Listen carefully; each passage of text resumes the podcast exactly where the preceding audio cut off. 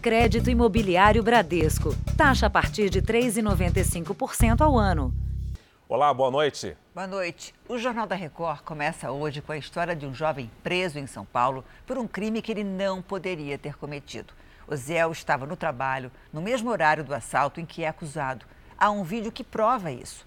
Mesmo assim, foram três meses na cadeia. Ele só foi solto porque a testemunha de acusação não compareceu à audiência e agora vai aguardar o julgamento em liberdade e tentar esquecer os dias de sofrimento que passou na prisão. Mesmo em liberdade, Osiel continua preso. Desde que saiu da cadeia, ele não voltou a trabalhar como auxiliar de pedreiro e nem como ajudante na pizzaria. Tenho medo de sair na rua, ser confundido de novo, voltar acontecer a mesma coisa que para mim foi aterrorizante, né? Foram 105 dias atrás das grades. Uma tortura para o jovem de 22 anos que enfrentava dupla jornada e foi preso pela polícia militar quando saía do trabalho à noite. Para mim foi desesperador, né?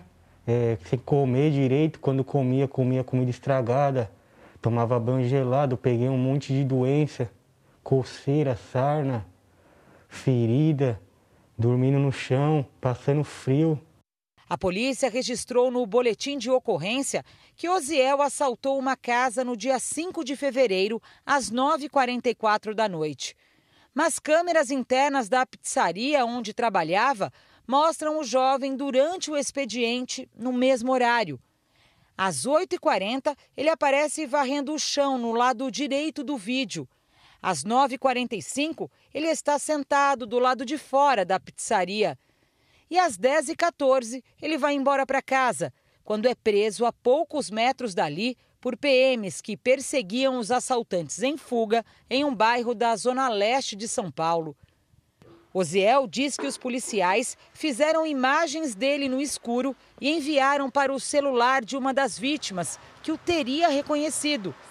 A defesa cobra que essa não é a forma correta de fazer o reconhecimento de um suspeito. As próprias vítimas disseram na audiência que os policiais mostraram para elas a foto do Osiel e mandaram que elas reconhecessem ele.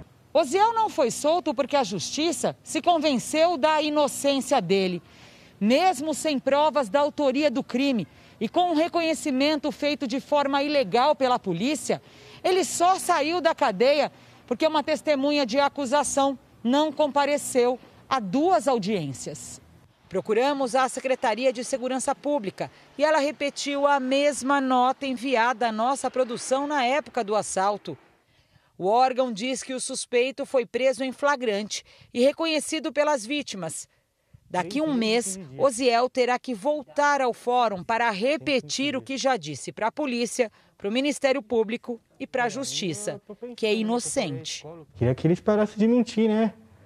Seja, seja realista, né? Não conseguir pegar os ladrão e pegar um trabalhador e jogar como um ladrão. Isso para mim foi uma coisa que eu nunca pensei que ia passar, né? Veja agora outros destaques do dia. São Paulo antecipa em 15 dias a vacinação da população adulta. Tribunal de Contas da União afasta o servidor que teria feito o relatório citado por presidente Bolsonaro.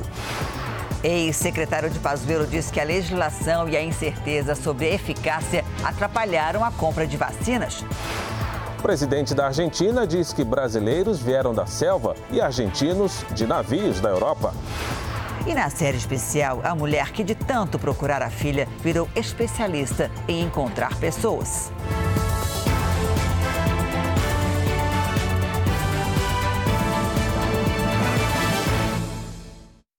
Oferecimento Bradesco. Experimente o futuro hoje.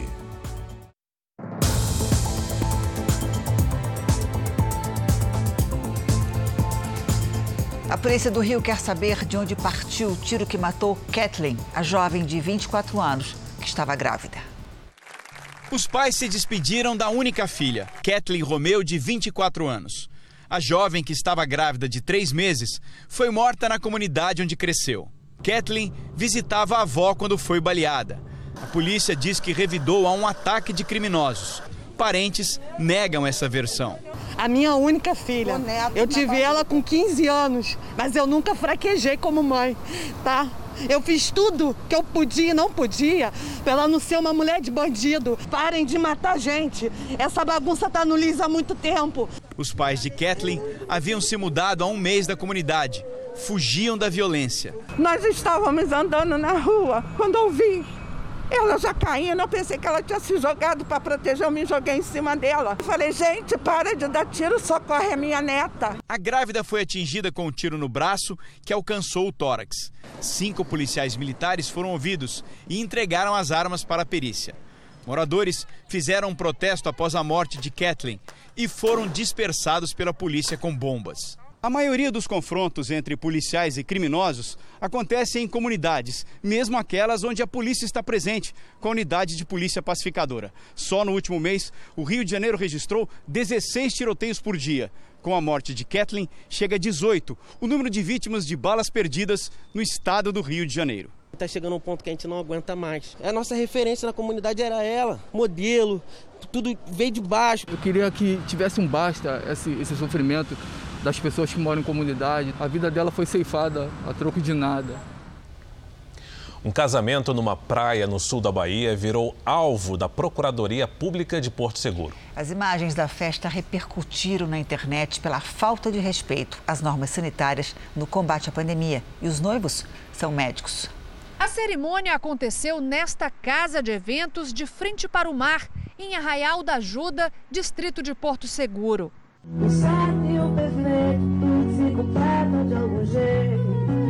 Mais de 350 convidados participaram da festa. Nestas imagens registradas pelo cerimonial, ninguém usa máscara ou se preocupa com o distanciamento. O casamento foi entre dois médicos e aconteceu no último sábado. Por causa da repercussão negativa do evento, Todos os registros publicados nas redes sociais por parentes e fornecedores foram excluídos. Os perfis dos noivos também foram retirados da internet. Eles trabalham em um hospital público de Minas. Chama a atenção a realização de festas desse porte, justamente no momento de alta nos casos de Covid. Em Porto Seguro, a taxa de ocupação nos leitos de UTI está hoje em 95%. Na Bahia, a taxa é de 84%. E por decreto estadual, até 15 de junho, festas e eventos estão proibidos, independentemente do número de pessoas. A procuradora-geral do município de Porto Seguro disse que o caso está sendo apurado. As empresas foram notificadas, o município, a administração não foi procurada em nenhum momento para concessão de nenhum tipo de nenhuma licença e que está sendo apurado. A campanha de vacinação contra o coronavírus foi antecipada em 15 dias no estado de São Paulo. A previsão é vacinar a população adulta até o fim de outubro. Para os profissionais da educação básica, a vacinação foi antecipada em 40 dias. Hoje começaram a ser vacinados os trabalhadores da educação com 45 e 46 anos de idade. Na sexta, é a vez de quem tem mais de 18, contemplando assim todos os profissionais da área. Então, obviamente, é, que a vacinação impactará sim num processo de volta às aulas mais segura e, portanto, também certamente nos permitindo avançar é, nesses próximos meses. O governo antecipou também em 15 dias o calendário de vacinação para toda a população adulta do estado. Isso significa que até o dia 18 de outubro, quem tiver acima de 18 anos vai ter recebido ao menos uma dose da vacina aqui em São Paulo. E o avanço da vacinação trouxe alívio para a economia. O PIB de São Paulo cresceu quase 2% no primeiro trimestre deste ano, se comparado aos últimos três meses de 2020, mais do que a média nacional. Mas a fase de transição no estado foi prorrogada mais uma vez e agora vai até o final do mês. O motivo é o aumento no número de casos e o índice de ocupação nas UTIs de Covid, principalmente no interior. O centro de contingência vê com preocupação é, o momento que nós estamos enfrentando da pandemia, é, com manutenção é, de casos, internações de leite de UTI, é, e por isso, então, recomendou a manutenção dessa fase de transição por mais duas semanas. No Rio de Janeiro começou hoje um mutirão para vacinar todos os profissionais de educação da cidade. A campanha vai acontecer todas as quartas-feiras em junho. Hoje foram imunizados os trabalhadores do ensino básico. No dia 16 de junho, será a vez de profissionais do ensino superior e de cursos profissionalizantes. Ao todo, 58 mil pessoas das redes municipal e particular de ensino devem receber a vacina. E os caminhoneiros começaram a ser vacinados na Grande São Paulo. A categoria entrou para o grupo prioritário em janeiro, mas só agora está liberada para receber as doses. Eles reclamam do atraso e alegam que o trabalho nas estradas aumenta o risco de contaminação. Quase um ano e meio com viagens de menos e medo de sobra. Mais que dinheiro, o caminhoneiro Leandro perdeu amigos e companheiros de trabalho para a Covid. Da empresa, a gente perdeu uma média de uns seis amigos, chegaram a morrer. E, e contaminadas que tiveram mais de 30 ou mais, mais do que isso aí. A maior preocupação de Leandro é com a mulher grávida de gêmeos. Eu procurei me preservar mais um pouco, me escondi um pouco dessa, dessa doença por causa da, da minha esposa que está grávida. A renda está daquele jeito, a gente está tentando de todas as maneiras para sobreviver. Hoje ele finalmente foi imunizado nesse posto de Ribeirão Pires, no ABC Paulista. Os caminhoneiros estão na lista de prioridades do Plano Nacional de Imunização desde janeiro desse ano. Ribeirão Pires é a primeira cidade da região metropolitana de São Paulo a começar a vacinação nessa categoria. Para evitar tumulto, o sistema escolhido foi esse, o de drive-thru, e os caminhoneiros foram orientados a se dirigirem ao posto com carros particulares. A caminhoneira Tamara, que acabou de ter filho, também tomou a primeira dose hoje. Tomando a vacina, tranquiliza um pouco, né? Por conta da minha bebezinha, né, da minha família. O Ministério da Saúde estima que 1 milhão e 241 mil caminhoneiros sejam alvo da campanha, mas até agora menos de 58 mil doses foram aplicadas nesse grupo, o que para o presidente do Sindicato dos Transportadores Rodoviários Autônomos é pouco tem que acelerar, eles têm que enxergar um pouco mais, até em alguns pontos. Nós somos uma esteira de contaminação, então nós precisamos evitarmos é de contaminarmos e também contaminarmos os outros. Nos últimos quatro dias, três capitais começaram a campanha: Manaus, Salvador e Florianópolis. Até agora, os estados que mais vacinaram caminhoneiros foram Rio Grande do Sul, Mato Grosso do Sul, Santa Catarina e Goiás. Desde a época quando começou a pandemia a gente não parou, né? Então a gente tem que só agradecer a essa melhoria para nós aí, né? O JR traz os números de hoje da pandemia. Segundo o Ministério da Saúde, o país tem 17 milhões 122 mil casos de Covid-19. São mais de 479 mil mortos. Foram 2.723 registros de mortes nas últimas 24 horas. É o maior número em pouco mais de um mês. Também entre ontem e hoje, 102 mil pessoas se recuperaram. No total, já são 15 milhões 596 mil pacientes curados e mais de 1 milhão e 46 mil seguem em acompanhamento. O assunto agora é a inflação que subiu em maio e acumula alta de mais de 8% em 12 meses. O destaque foi o Grupo Habitação, que recebeu o impacto do aumento na energia elétrica. Nas panelas da Roseni, a receita para sobreviver, desde que perdeu o emprego no hotel. Ela está vendendo marmitas. O mais difícil é administrar os gastos para tocar o negócio. O botijão de gás vem ficando mais caro. Só no mês passado, mais 1,24%. Eu acho um absurdo, né? Gasta bastante, três botijão por mês. Tem também o aumento da energia. Por causa da estiagem, que afeta os reservatórios das hidrelétricas, a conta passou para a bandeira vermelha e subiu mais de 5%.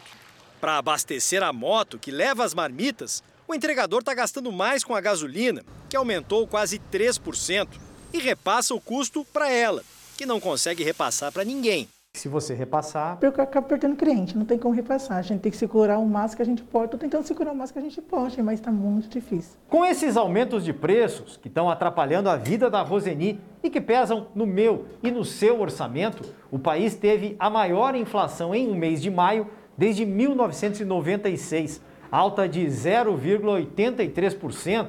O índice acelerou e o resultado acumulado de um ano para cá passou de 8%. Está bem acima do que o governo havia projetado. A meta oficial é fechar o ano com inflação de até 5,25%. Para conter o índice, a tendência é de alta nos juros taxa de juros maior acaba dificultando o processo de crescimento econômico porque torna mais caro o custo do crédito. Com esse obstáculo, né, para as empresas, a gente já projeta a situação para o mercado de trabalho. E quem sofre mais com os preços subindo é quem ganha menos. Trabalha e você não consegue ter rendimento. Não tem retorno. Não tem, tem um retorno por conta da inflação.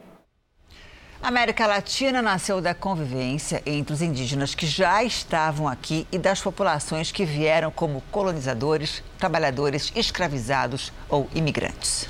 Presidente da Argentina, Alberto Fernandes, cometeu uma gafe comum e, ao mesmo tempo, preconceituosa ao valorizar apenas a contribuição dos europeus.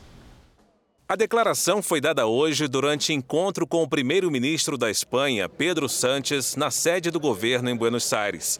O argentino usou o próprio nome como evidência de sua origem europeia. Depois, atribuiu incorretamente ao mexicano Otávio Paz, Prêmio Nobel de Literatura, uma declaração polêmica. Os mexicanos saíram de los índios, os brasileiros saíram de la selva, pero nosotros los argentinos llegamos de barcos.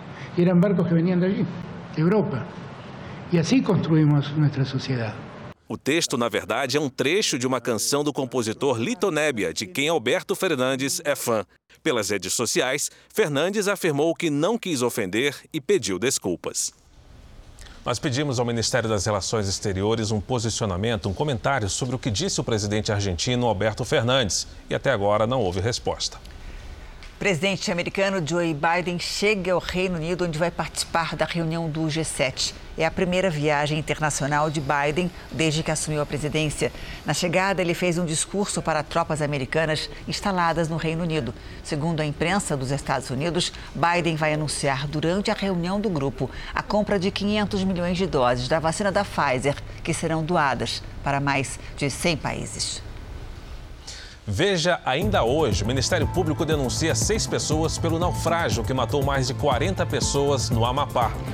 E na série especial, a mulher que procurou a filha por 20 anos e virou especialista em encontrar pessoas.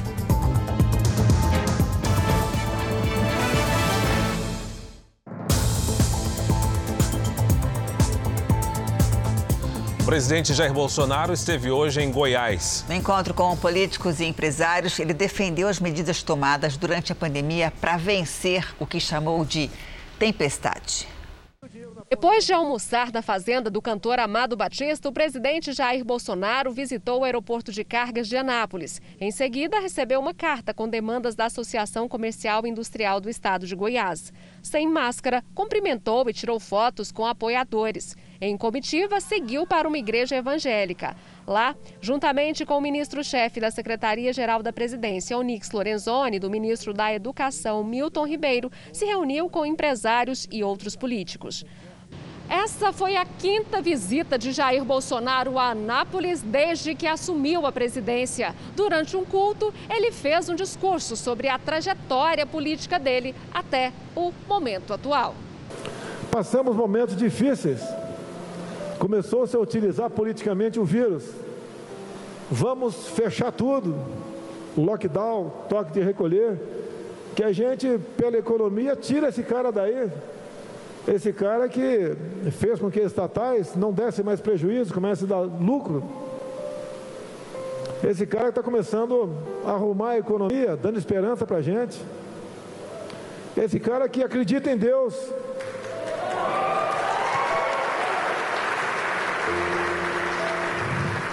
Que respeita seus militares. Que acredita na família. Não, não é isso que nós queremos. Dado ao time que tínhamos do nosso lado, conseguimos implementar medidas para vencer a tempestade, que ainda não acabou. O presidente voltou para Brasília no final da tarde. Ainda em Goiás, o presidente Bolsonaro afirmou ter provas materiais de que foi eleito no primeiro turno em 2018. Ele ainda afirmou ter sido jogado pelo sistema para o segundo turno. Disse que houve fraude. Sempre nas palavras dele, o presidente teria vencido a eleição porque teve muitos votos. O presidente do Tribunal Superior Eleitoral disse hoje que, se o Congresso decidir e o Supremo confirmar, a próxima eleição terá voto impresso. A declaração foi durante um debate na Câmara dos Deputados. Luiz Roberto Barroso destacou problemas associados ao voto impresso, como o alto custo, o perigo de quebra do sigilo, os riscos de fraudes e de extrema judicialização dos resultados. Ele lembrou que em 25 anos de urna eletrônica nunca foi documentado um caso de fraude.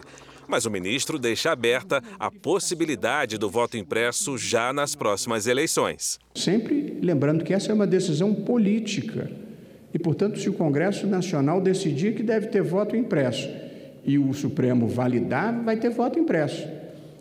Mas vai piorar. A vida vai ficar bem pior. Aliás, a vida vai ficar parecida com o que era antes. Creio em mim. Durante a pandemia, nós, profissionais da imprensa, mantivemos a rotina de cobrir diariamente as notícias, para levar até você, claro, sempre as principais informações. E hoje, nós e outros jornalistas de todo o país decidimos usar azul para marcar o Dia Nacional de Luta pela vacinação da nossa categoria contra o coronavírus. No Recife, os jornalistas fizeram um ato na região central da cidade e se vestiram de azul para sensibilizar as autoridades sobre a importância da vacinação da categoria. Nós, no Brasil, hoje somos um dos países que mais morre gente, profissional de imprensa vitimado pela Covid. Todo dia, nesse momento, hoje já morreu um profissional de imprensa vitimado pela Covid-19. Profissionais como repórteres, auxiliares, cinegrafistas e produtores enfrentam diariamente a cobertura da pandemia, muitas vezes expostos aos riscos em ambientes com aglomeração.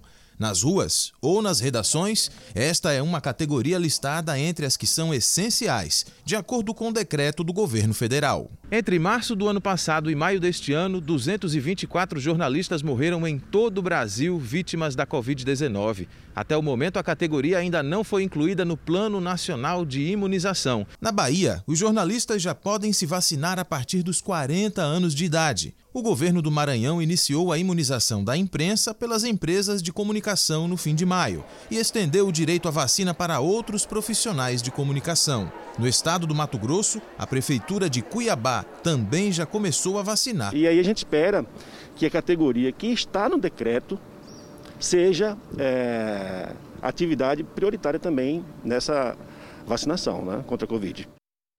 Vamos agora com a opinião do Augusto Nunes. Oi, Augusto, boa noite para você. Boa noite, Janine. Boa noite, Fara. Boa noite a você que nos acompanha. Jornalismo não rima com trabalho à distância. Testemunhas da história em gestação não têm direito ao isolamento perpétuo. Um bom jornalista precisa sair à caça de notícias, imagens, sons e depoimentos. Usando como armas os cinco sentidos, a fala e a escrita, um jornalista de verdade tem de buscar o fato onde o fato estiver, ver as coisas como as coisas são e contar o caso como o caso foi. Por agirem na linha de frente, esses profissionais ficam expostos fisicamente, em determinadas situações, a riscos e perigos decorrentes da profissão. É o que vem acontecendo desde o começo da pandemia de coronavírus. Para garantir aos brasileiros o direito à informação, inseparável da democracia, milhares de jornalistas enfrentam permanentemente o perigo da contaminação. Nada mais justo que incluir essa categoria entre os grupos prioritários do programa de vacinação. Alguns estados já adotaram tal medida.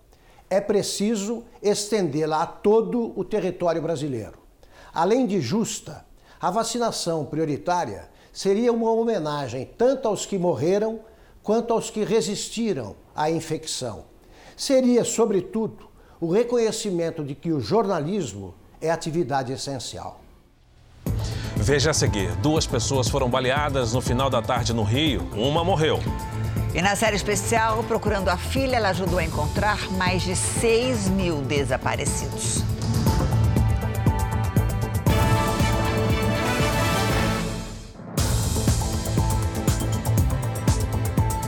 Mais de um ano desde um naufrágio que deixou 42 mortos no Amapá, o Ministério Público Federal apresentou a denúncia contra seis pessoas. Entre os acusados estão dois oficiais da Marinha e o dono da embarcação.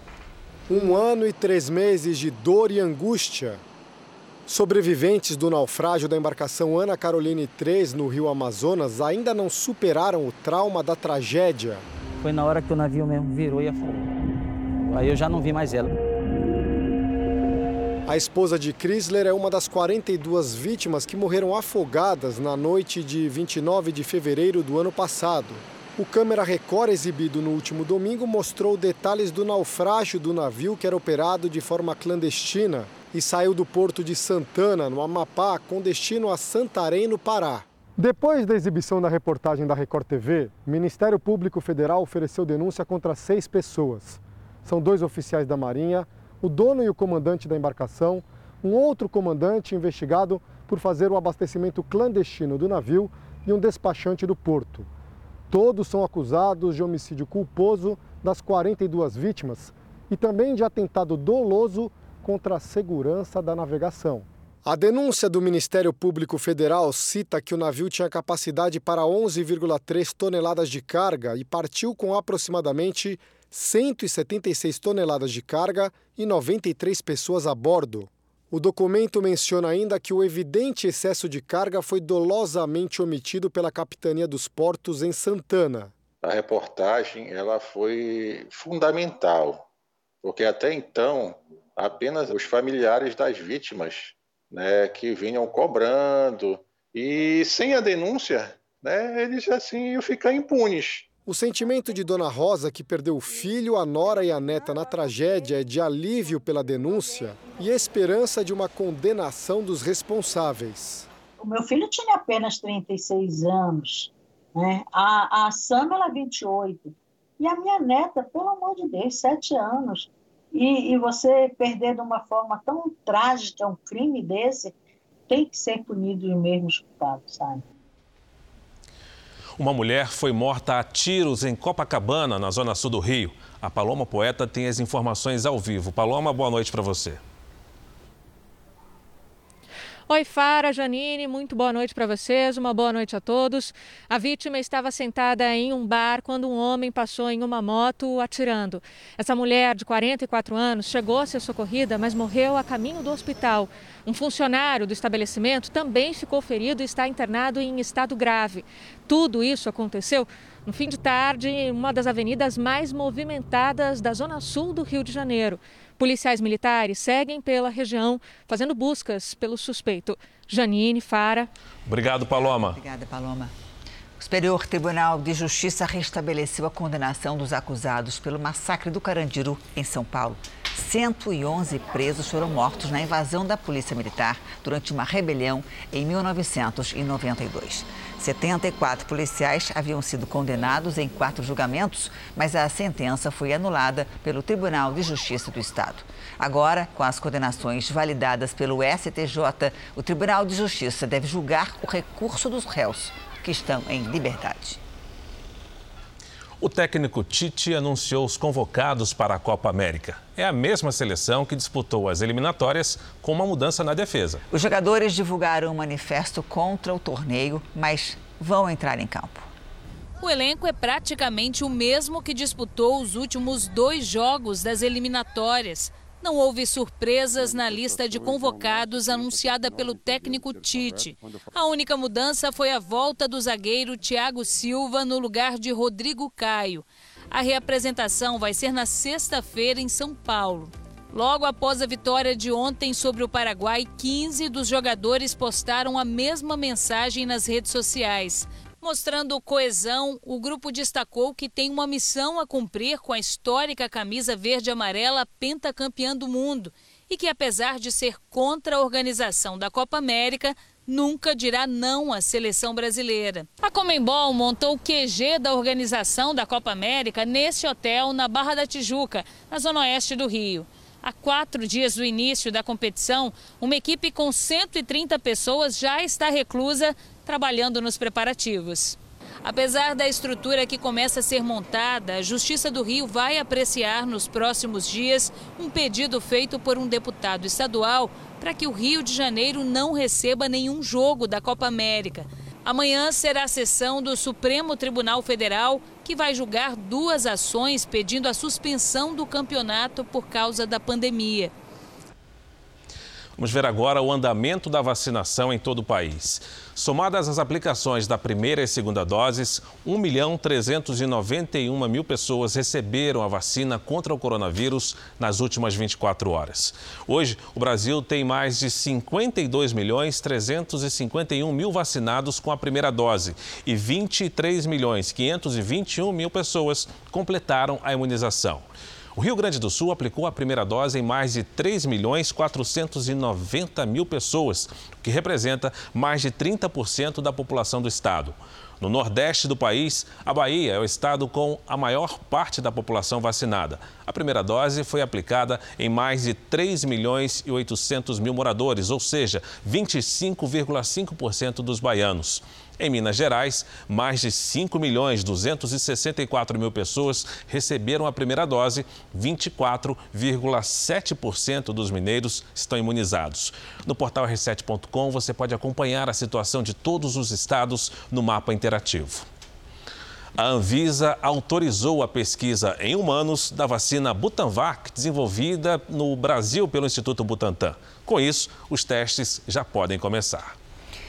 A CPI da pandemia ouviu hoje Elcio Franco. Ele foi secretário executivo do Ministério da Saúde durante a gestão de Eduardo Pazuello. O ex-secretário falou sobre a decisão de não comprar vacinas ao longo de 2020. Ele alegou dificuldades na legislação e até falhas na internet do Ministério, que, segundo ele, afetaram o contato com os laboratórios. Bom, senador, com relação ao ataque de vírus, ele se referiu a uma, uma, correspondência que a Pfizer nos mandou. E o Ministério, assim como o STJ e o governo do Distrito Federal, ele sofreu um ataque de vírus e a minha caixa de e-mails ela ficou inoperante e de todo o Ministério entre 5 de novembro e 12 de novembro. Isso aqui nós divulgamos, inclusive, em uma, uma nota para a imprensa. Ainda sobre as negociações com a Pfizer, uma resistência à compra teria vindo do Ministério da Economia. O Ministério da Economia não participou desse consenso. Foi ele que discordava dessa situação com relação então, a essas tá cláusulas. Segundo ele, as negociações com o Instituto Butantan para a compra da Coronavac foram paralisadas porque o imunizante ainda estava em fase de testes. E a fase 3 de estudos clínicos de desenvolvimento de imunizantes, ela também é considerada um cemitério de vacinas.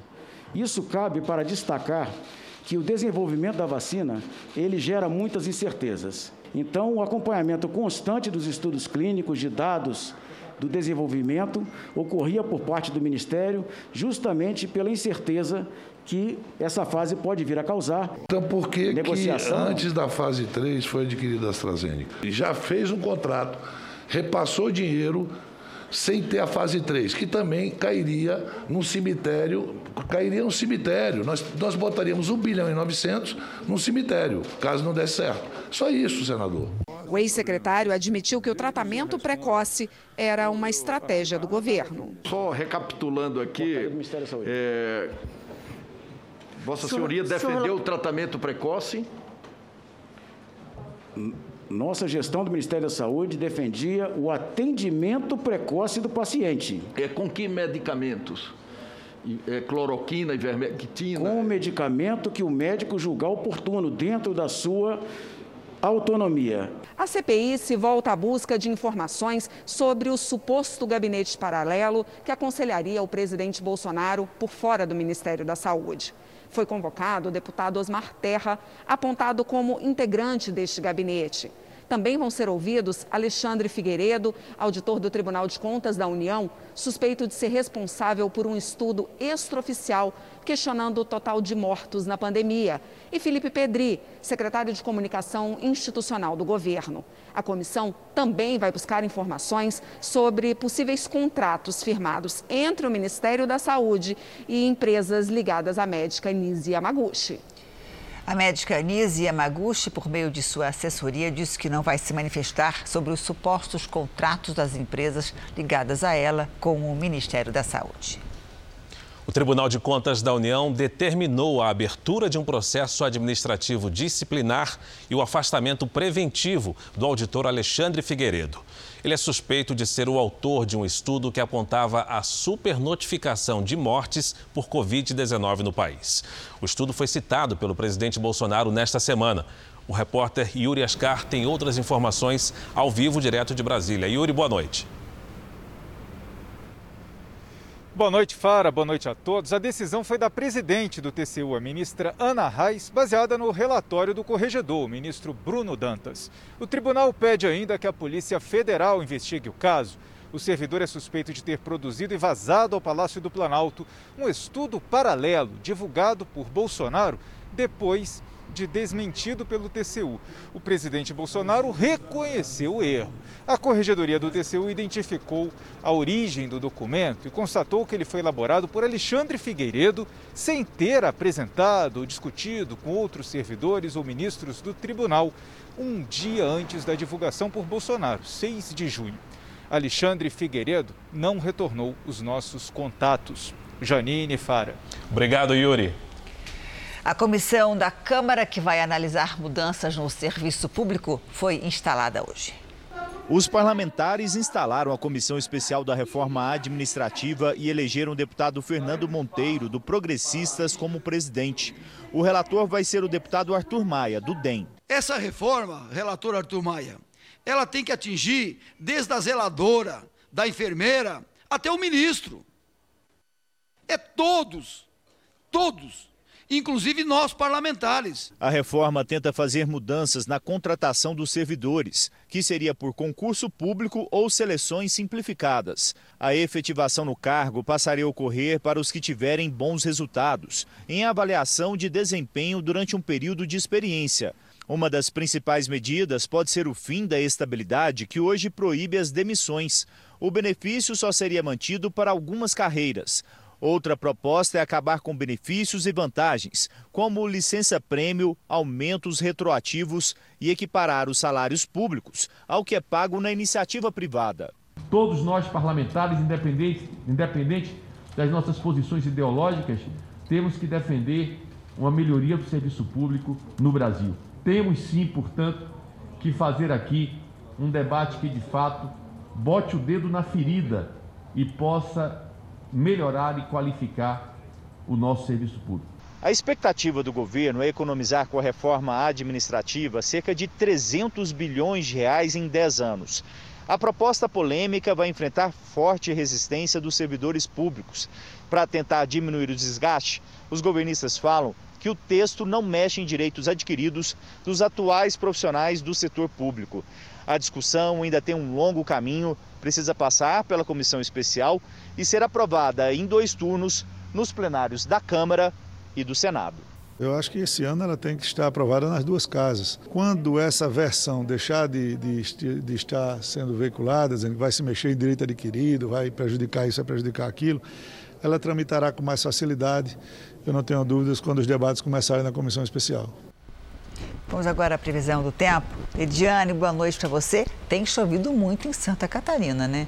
Até quando vão esses temporais? Até sexta-feira, Janine. Boa noite para você, para o Fara, para quem nos acompanha. Temos neste momento nuvens de chuva em parceria com os ventos úmidos do mar. E nesta quinta chega uma nova frente fria para reforçar o mau tempo. Nas próximas horas tem risco de novos alagamentos, deslizamentos e queda de granizo em toda a faixa leste do estado. E atenção com a ressaca no litoral do Rio Grande do Sul e de Santa Catarina. Chove também em forma de pancadas, mas aí sem alerta para transtornos no sudeste e em Mato Grosso do Sul. Sul. No norte e no litoral do Nordeste, chuva rápida. Entre Rondônia e o interior nordestino, Tempo seco e muito sol. À tarde em Florianópolis, máxima de 21 graus. No Rio de Janeiro faz até 26. Em Campo Grande, 27. No Recife, 28 e até 35 em Palmas. Em São Paulo, dia nublado, com chuva a qualquer hora e 24 graus. Em plena quarta-feira já tem gente de olho no fim de semana no Tempo Delivery, Lidiane. Então a gente vai atender aí ao Ivo, também a Suzane e a Adriana, que querem saber da previsão do tempo para Jacareí, no interior de São Paulo. É para já, Fara. Seguinte, pessoal, a quinta-feira começa ensolarada e à tarde tem pancada de chuva. Máxima de 25 graus. A sexta amanhece nublada, com chuva a qualquer hora, faz 22 graus. Bom para Adriana que gosta de frio. Suzane, fim de semana sem chuva para você, com 23 graus. Natan quer saber como é que fica o tempo em Londrina, no Paraná. Natan, quinta-feira fria com temporais e 19 graus. Aí, a partir de sexta-feira, o tempo seca de novo e a temperatura sobe um pouco. Participe você também do Tempo Delivery pelas redes sociais com a hashtag você no JR. Até amanhã, gente. Obrigada, Lídia. Até Obrigado, amanhã. Lidiane. Desembarcou hoje no Brasil o último grupo de missionários brasileiros que foram deportados de Angola. São 40 pessoas, entre bispos, pastores, esposas e filhos. Missionários que durante anos se dedicaram a trabalhos religiosos, sociais e humanitários no país africano. Não faltaram mensagens com palavras de apoio. Reconhecimento pela missão realizada há anos em Angola. Um país que cada um deles carrega para sempre no coração. São homens que amam as pessoas e que amam Angola. Aprenderam a amar Angola. Com todo o trabalho social, todo o trabalho espiritual que vem fazendo nesse país tão amado, voltam aqui com o coração partido, porque se sentem até angolanos.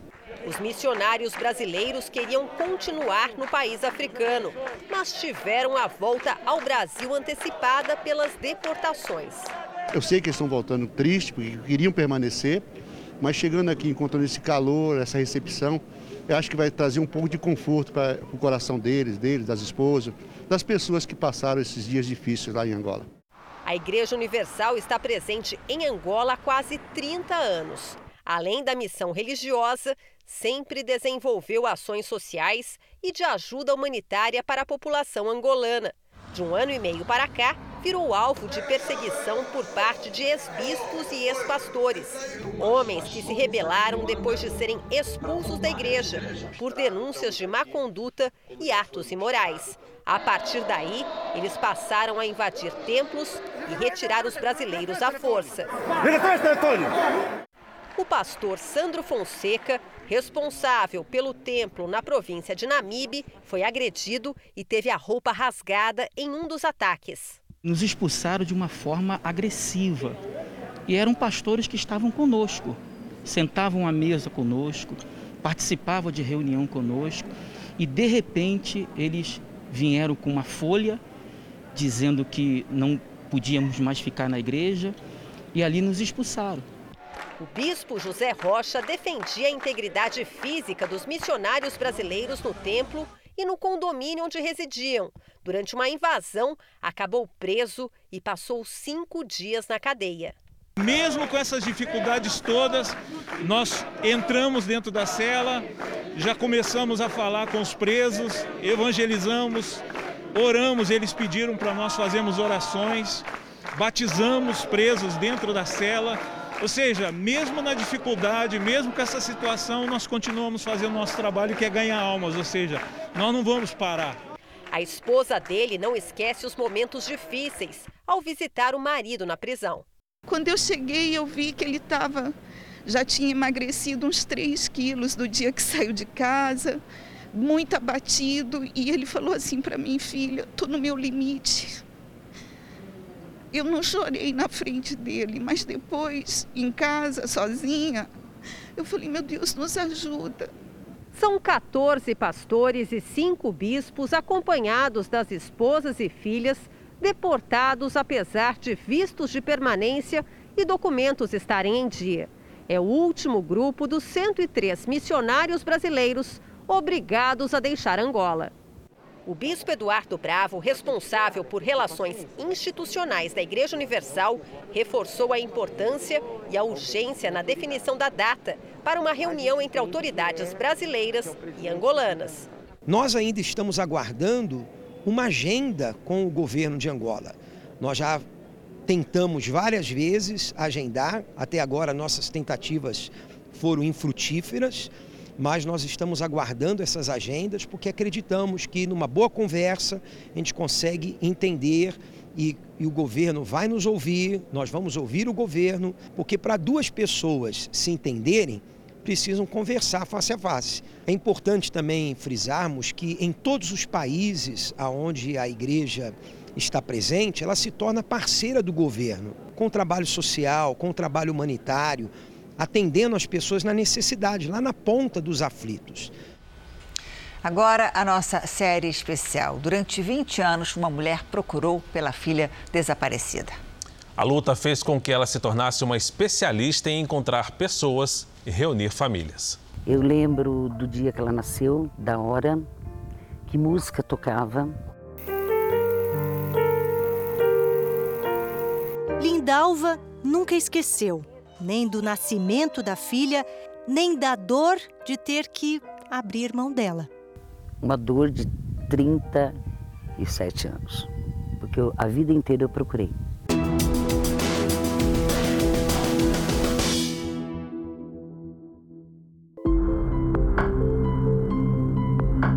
Lindalva ficou grávida aos 16 anos.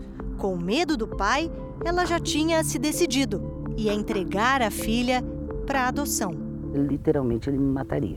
Escondia a gravidez, usavam aquelas batas enormes, né, que era uma moda e foi o que me salvou na época.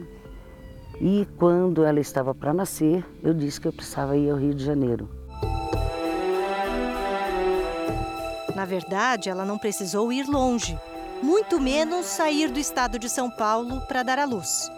O médico obstetra foi quem achou uma nova família para a recém-nascida. Foram 20 anos de uma saudade silenciosa e sufocante. Mas a sede de investigar, de vasculhar, só foi saciada quando surgiu a internet. O que a Lindalva não contava é que na busca incessante pela filha, ela fosse encontrar os filhos de outras mães. Procurando ajuda, Lindalva conheceu essa outra mulher, Sandra, que auxiliava famílias a se reencontrar. Com ela eu aprendi a buscar os desaparecidos, aí eu comecei a aprender, eu comecei a ver, eu fui achando outras pessoas, outras famílias, outras mães, outros filhos.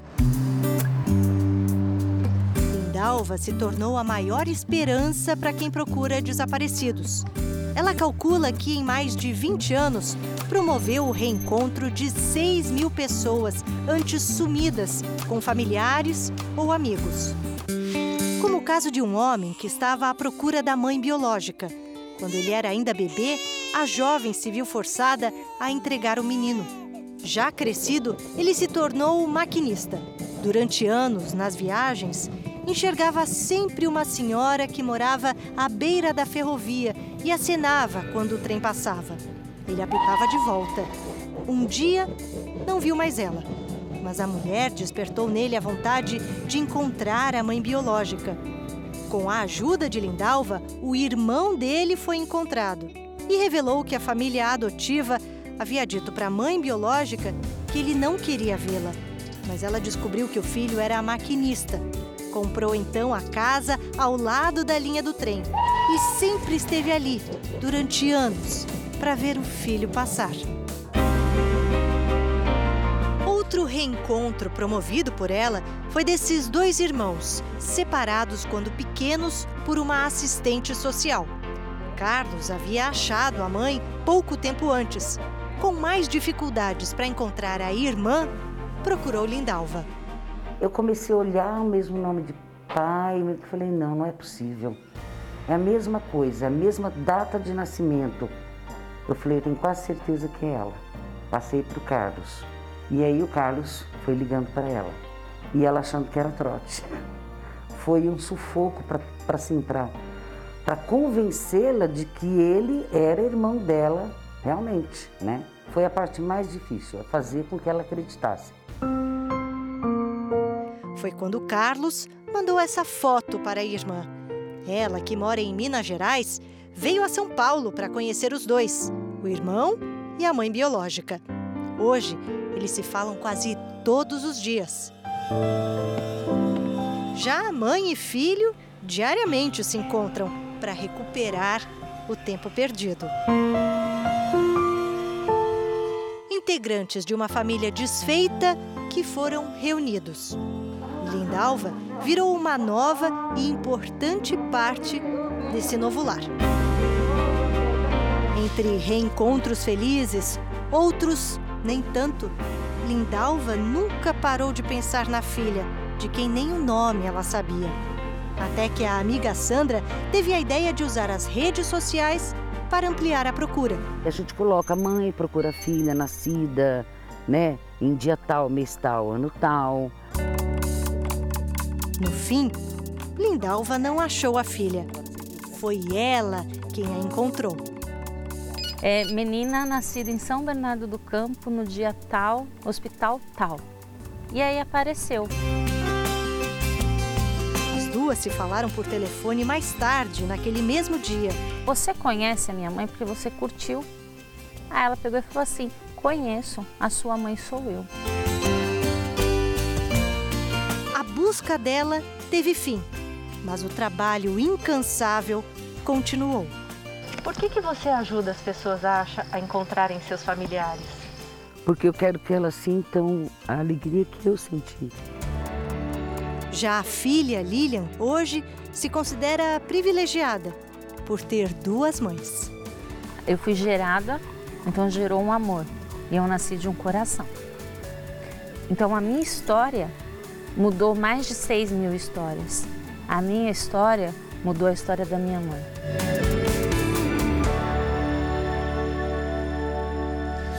E esta edição do Jornal da Record termina aqui. E a meia-noite e meia tem mais Jornal da Record. Fica agora com a novela Gênesis. Boa noite para você e a gente se vê amanhã.